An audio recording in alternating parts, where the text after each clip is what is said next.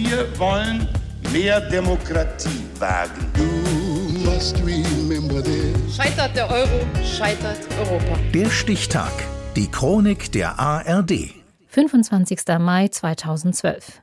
Heute, vor zehn Jahren, dockte das erste private Raumschiff an die internationale Raumstation ISS an. Reinhard Bartusch. Die NASA, eine Behörde nach wie vor, hat, salopp gesagt, eine Spedition beauftragt. Zero.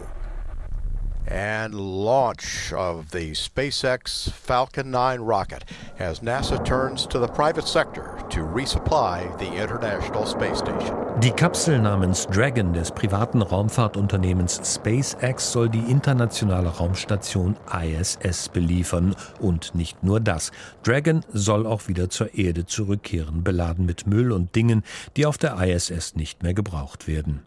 Präsident Obama selbst drängt die NASA zu mehr Kooperation mit privaten Anbietern. Für eine leichtere und billigere Versorgung der ISS werden wir mehr mit konkurrierenden Privatfirmen zusammenarbeiten. SpaceX präsentiert im Wettbewerb der NASA das überzeugendste Konzept. Das erste Andock-Manöver im Orbit gelingt am 25. Mai 2012.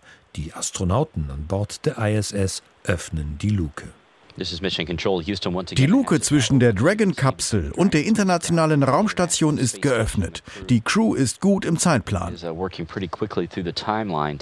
die NASA atmet auf, denn seit der Einstellung des Space Shuttle-Programms im Juli 2011 kann sie die ISS nicht mehr mit eigenen Mitteln erreichen. Transportkapazitäten müssen teuer eingekauft werden in Russland und Europa.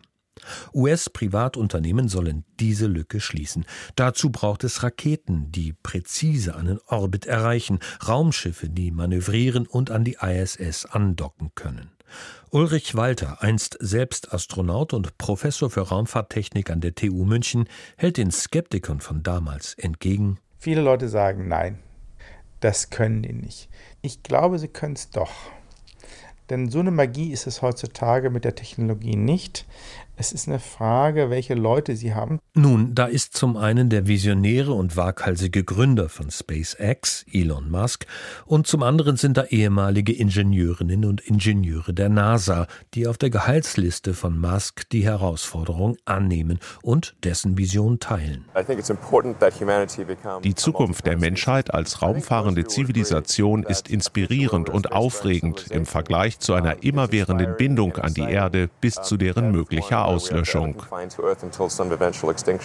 Das Engagement von Elon Musk, sein hemdsärmeliger Umgang mit der uramerikanischen Institution NASA, stößt bei Raumfahrtpionieren wie Neil Armstrong auf wenig Gegenliebe. Ich unterstütze Newcomer, die billiger ins All wollen. Aufgrund meiner Erfahrung aber fehlt mir die Zuversicht. Und diese Zurückweisung Sie trifft Musk auch emotional. Das machte mich traurig. Diese Jungs sind Helden für mich. Ich wünschte, sie kämen vorbei. Ich glaube, sie würden dann ihre Meinung ändern. Der Erfolg seiner verschiedenen Raumfahrtprojekte gibt Elon Musk recht. Es geht billiger ins All mit wiederverwendbaren Raketen und Kapseln, mit Fracht oder sogar Menschen an Bord der Dragon. Die erste Lieferung an die ISS kam heute vor zehn Jahren an. Der Stichtag. Die Chronik von ARD und Deutschlandfunk Kultur. Produziert von Radio Bremen.